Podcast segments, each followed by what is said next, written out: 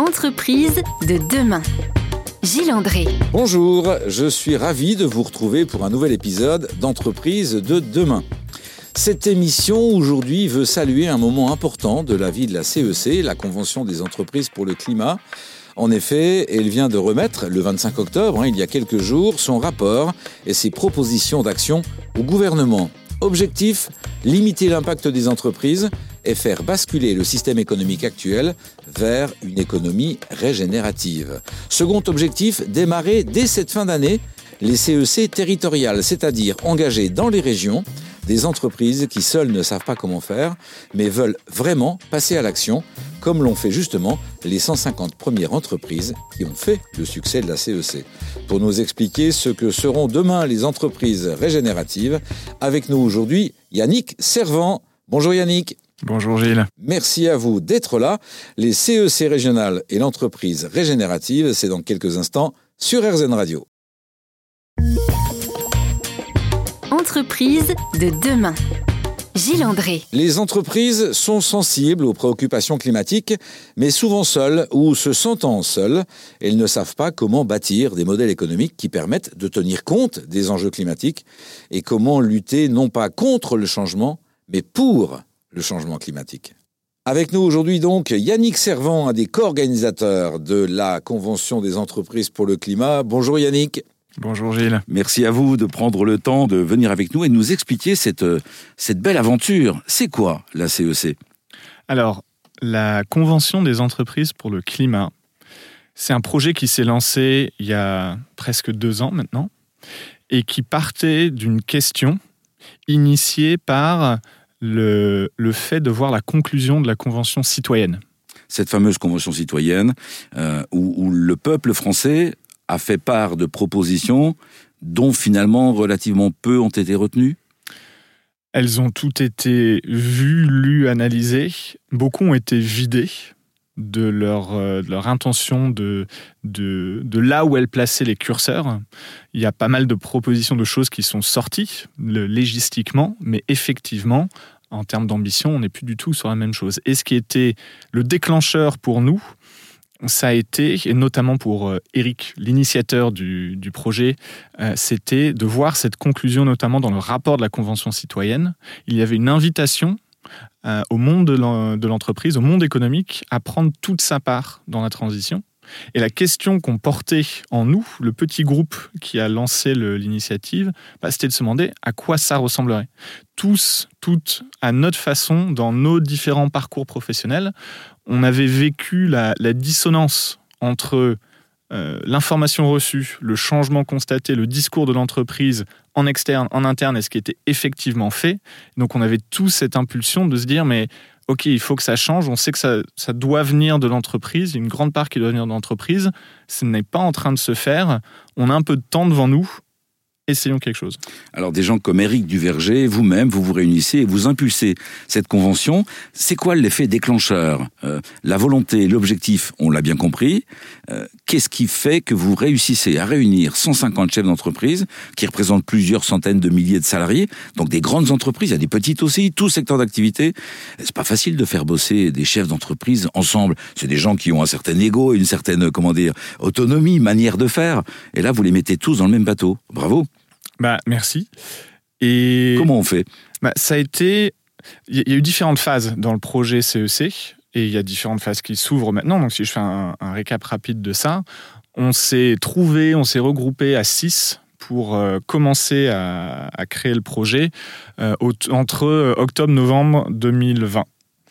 Euh, en décembre 2020, on a fait un communiqué de presse qui annonçait le projet, qui disait nous allons commencer à recruter.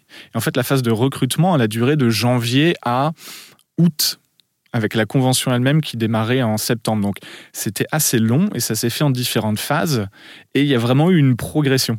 Et là, chacun prend contact avec, euh, j'imagine, ses, ses, premières relations pour mobiliser un petit peu son premier cercle oui, absolument. Et euh, Eric avait passé 23 ans chez Michelin. Moi, je venais du monde de la start-up. Il y avait euh, Armel, qu'on a entendu sur, son, sur son réseau, effectivement. Et c'est c'est comme ça que ça se fait au début.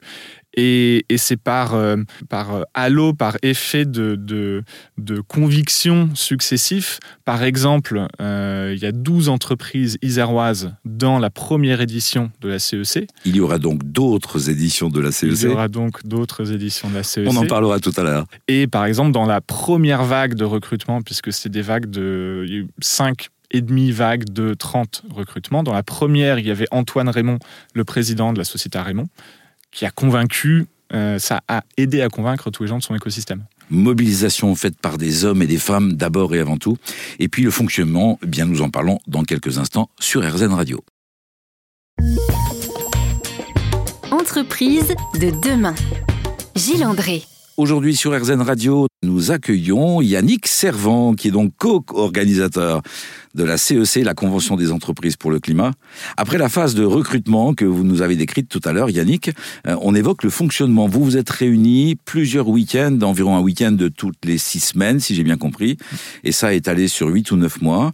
Plusieurs centaines de personnes qui ont consacré plusieurs week-ends sur une année à cet objectif de transformer l'entreprise, mais vraiment de la transformer comment on fait pour fédérer des acteurs qui ont l'habitude d'être des décideurs, des patrons parce que c'est hyper important de préciser que c'est pas quelque part n'importe quel type de personnes qui ont consacré six fois deux jours et demi, et même plus parce qu'il y a eu de l'intercession, ils sont retrouvés, euh, plein de choses.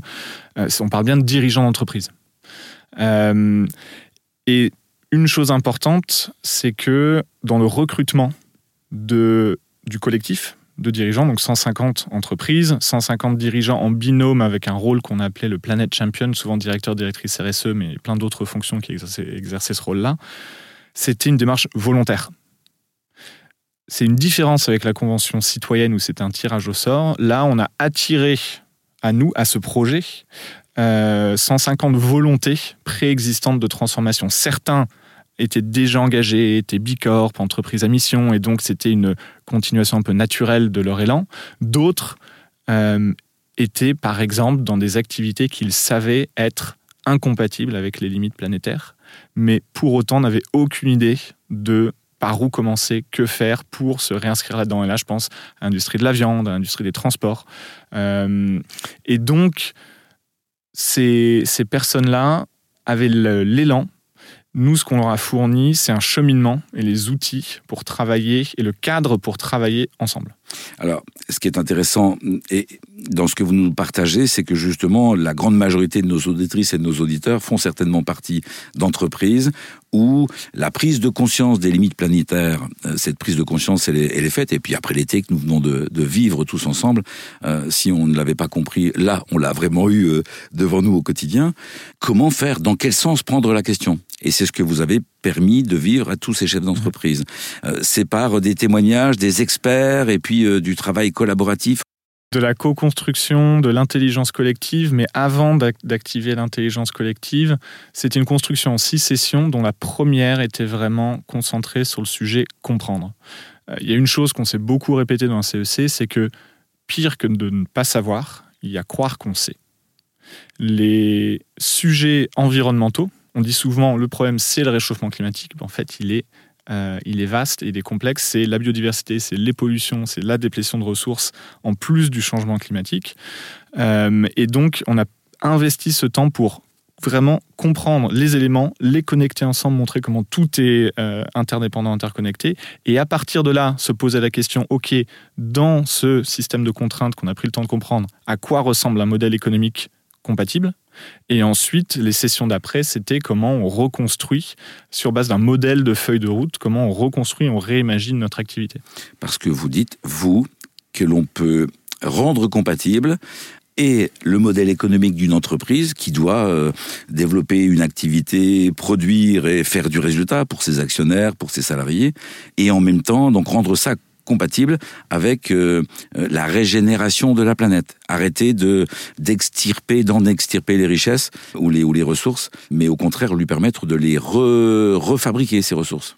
Il y a euh, des outils, il y a des méthodes, il y a des façons de faire pour réinscrire les activités économiques à l'intérieur des limites planétaires. Par contre, il faut aussi de la lucidité sur le fait qu'il y a des activités qui ont des seuils incompressibles qui, eux, ne vont pas être compatibles sur le long terme. Ça veut dire qu'il faut travailler différemment. Vous allez nous donner des exemples d'entreprises qui ont donc présenté leur feuille de route. Euh, c'est quoi une feuille de route? Alors la feuille de route dans le cadre de la CEC, c'est une présentation de trajectoire horizon 2030, mais certains sont allés plus loin, 2035, 2040, qui présente la transformation de l'activité. Faut surtout ne pas oublier pourquoi on le fait aussi. Euh, moi, j'aime pas euh, quand on parle de lutter contre le réchauffement climatique. Ce qu'on est en train de faire, c'est de lutter contre nous-mêmes, qui sommes la cause de la destruction environnementale. Et donc, ce qu'on est en train de faire, c'est de protéger le cadre de notre euh, propre existence. Et pour cela, chacun doit trouver des solutions à appliquer dans son entreprise. On évoque quelques exemples concrets dans quelques instants sur RZN Radio.